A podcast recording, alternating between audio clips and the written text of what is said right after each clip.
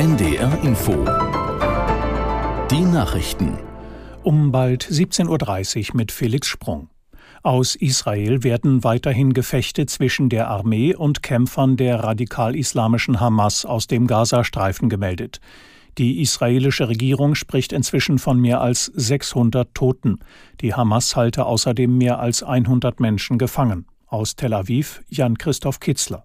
Die Zahl der israelischen Opfer des Angriffs aus dem Gazastreifen steigt immer weiter. Das liegt auch daran, dass Militäreinheiten erst nach und nach in Siedlungen vorstoßen, in die die Kämpfer der Hamas aus dem Gazastreifen eingedrungen waren. Dort finden sie immer mehr Leichen.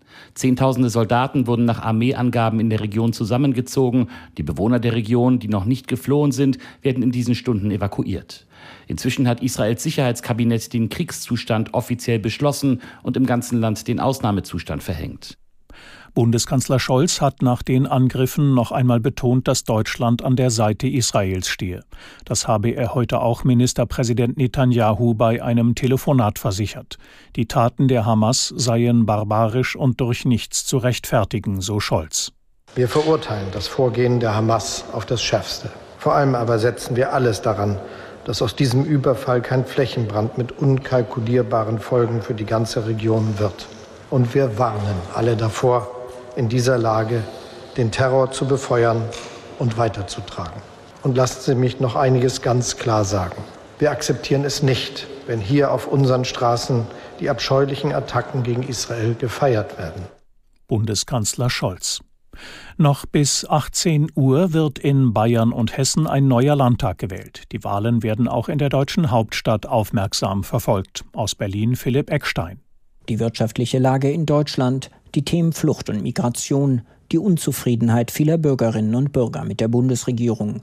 Viele bundespolitische Themen haben beim Wahlkampf in Hessen und Bayern eine große Rolle gespielt. In Hessen tritt mit Nancy Faeser sogar eine Ministerin der Bundesregierung für die SPD an.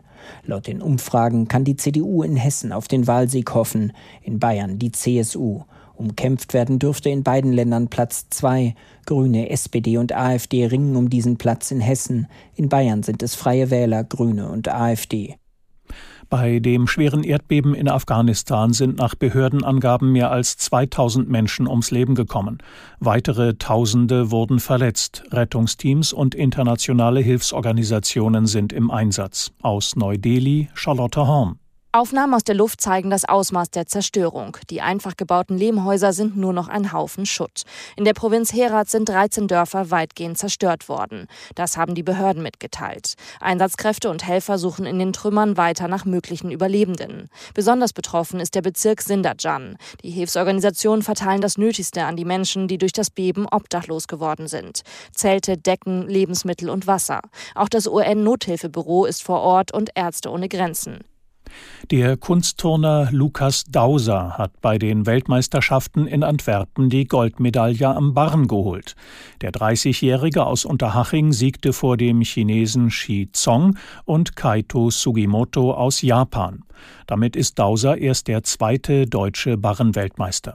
In der Fußball-Bundesliga hat Bayer Leverkusen gegen den ersten FC Köln mit 3 zu 0 gewonnen und bleibt Spitzenreiter.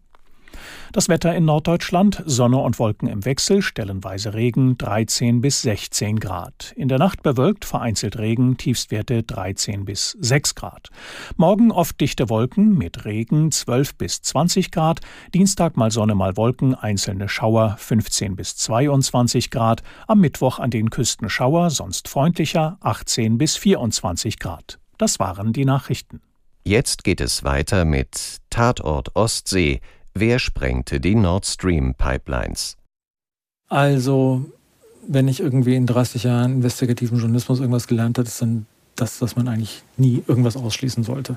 Jörg Schmidt ist Reporter bei der Süddeutschen Zeitung und, praktisch für unsere Recherche, Segler. Alle anderen Szenarien, irgendwelche Forschungsschiffe, irgendwelche sonstigen Schiffe, russische Schiffe, die sich da aufgehalten haben, dafür gibt es sozusagen keine, keine